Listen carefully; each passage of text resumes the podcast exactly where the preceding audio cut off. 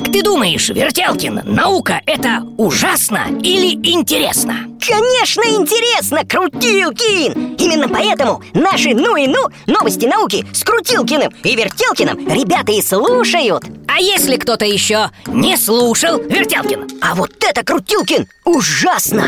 И что делать? Набрать в поиске «Ну и ну» Ну и слушать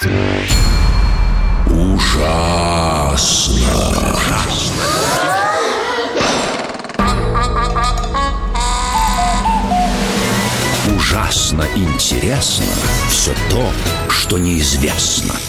Привет, ребята! С вами Андрей Маснев и в эфире детского радио очередной выпуск программы «Ужасно интересно все то, что неизвестно». А знаете ли вы, что... Существует штрафстоянка для коров.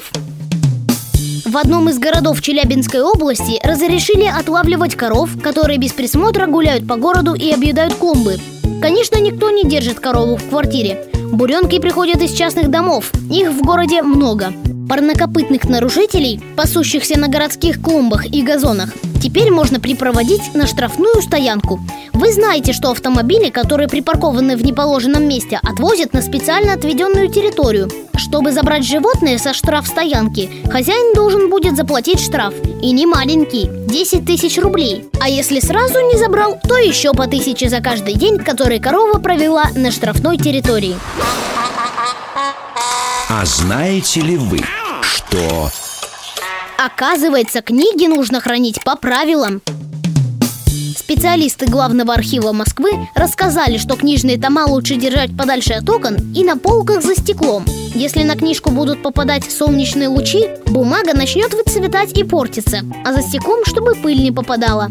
Также в комнате, где находится библиотека, следует как можно чаще протирать пыль и пылесосить. Не стоит хранить книги на кухне, ведь там постоянно что-то готовят и часто случается перепад температур или повышенная влажность из-за пара, идущего от кастрюль и чайников. От этого бумага тоже страдает. Так что свои любимые сказки и романы о приключениях лучше держать в сухом прохладном месте, которое легко проветрить. Ужасно интересно. Все то, что неизвестно. А знаете ли вы, что... Робот способен понимать, какое у вас настроение.